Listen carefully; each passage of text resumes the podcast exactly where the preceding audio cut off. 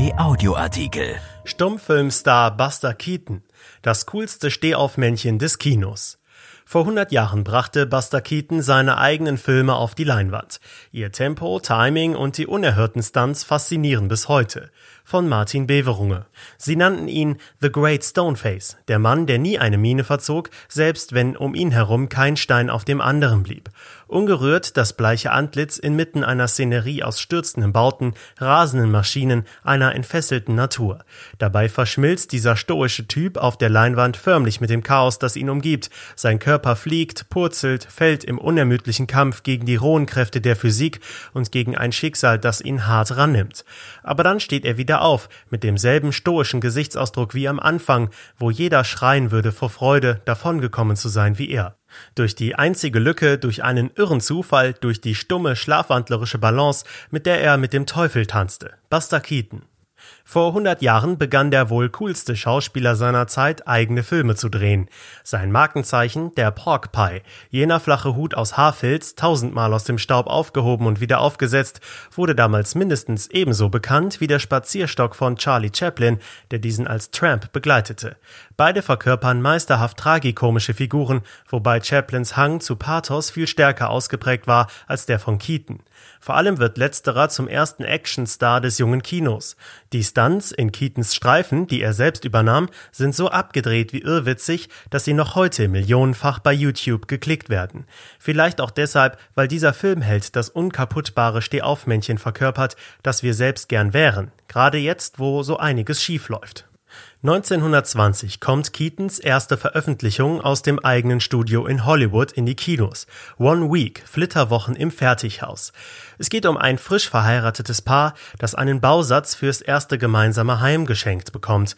Aber ein Rivale bringt heimlich die Reihenfolge der vorgeschriebenen Schritte auf den angelieferten Kisten durcheinander und so, man ahnt es sogleich, entsteht ein windschiefes, bizarres Gebäude, an dem Franz Kafka im fernen Europa seine Freude gehabt hätte.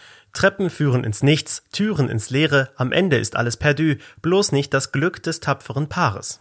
24 Jahre alt ist Buster Keaton da und er weiß, Speed ist die Signatur der Zeit.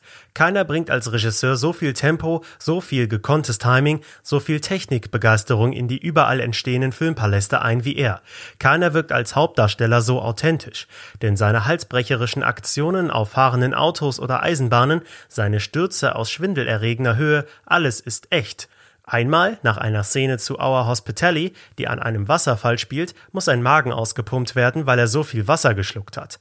Atemberaubend zu sehen, wie eine riesige hölzerne Hausfassade auf ihn kippt und ihn nur deshalb nicht erschlägt, weil er just dort stehen bleibt, wo sich die Leere des geöffneten Giebelfensters befindet.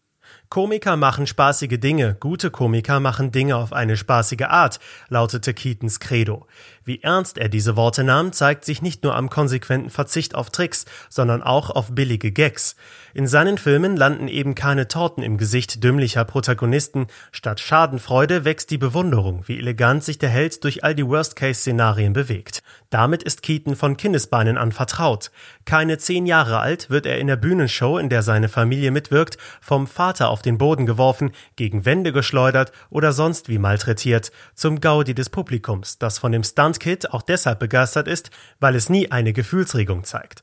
Auch sein Name Buster rührt angeblich von einem Sturz von der Treppe her, den der kleine Keaton, der eigentlich Joseph heißt, unverletzt übersteht. That's sure some Buster your baby took, soll der Kommentar des großen Entfesselungskünstlers Künstlers Harry Houdini gelautet haben. Frei übersetzt, ein ganz schön dickes Ding. Am Ende ist es sein Perfektionismus, der Keaton als Künstler beinahe das Genick bricht. Natürlich ist es eine echte Eisenbahn, die er in The General in 1926 von einer tatsächlich brennenden Brücke in einen Fluss stürzen lässt, der nicht künstlich ist. Aber es sind in Wahrheit auch die teuersten 15 Sekunden der Stummfilmzeit und leider schafft es The General nicht, die Kosten dafür einzuspielen, weshalb Keatons langjähriger Produzent Joseph Schenk ihm den Hahn allmählich zudreht. Zwei Jahre später folgt, was Keaton Keaton im Nachhinein als den größten Fehler meines Lebens bezeichnen wird. Er unterschreibt beim Studiogiganten Metro Goldwyn Mayer. Das sichert ihm zwar zunächst ein auskömmliches Dasein, doch mit seiner kreativen Eigenständigkeit ist es vorbei. Seine Rollen werden in dem Maße kleiner, wie sein Alkoholproblem wächst. Erst Jahrzehnte später wird die Genialität von The General erkannt. Für Orson Welles war das Werk die beste Komödie der Geschichte, der beste Bürgerkriegsfilm der Geschichte und vielleicht der beste Film der Geschichte überhaupt, so wörtlich. Und noch heute, 54 Jahre nach Keatons Tod, bedienen sich Filmemacher aus seinem schier unerschöpflichen Repertoire an Action, Stunts und Gags, freilich ohne in jedem Fall mit ihm mithalten zu können. Wie es in der Zukunft um die Faszination der quirligen schwarz-weißen Welt des Buster Keaton bestellt sein könnte, darauf gab die jüngste Folge der Science-Fiction-Serie Star Trek Discovery am vergangenen Freitag einen kleinen Vorgeschmack. Die Besatzung des intergalaktischen Raumschiffs lacht sich über seine Szene kaputt. Dieser Artikel ist erschienen in der Rheinischen Post am 10. November 2020 und auf RP Online. RP Audioartikel. Ein Angebot von RP Plus.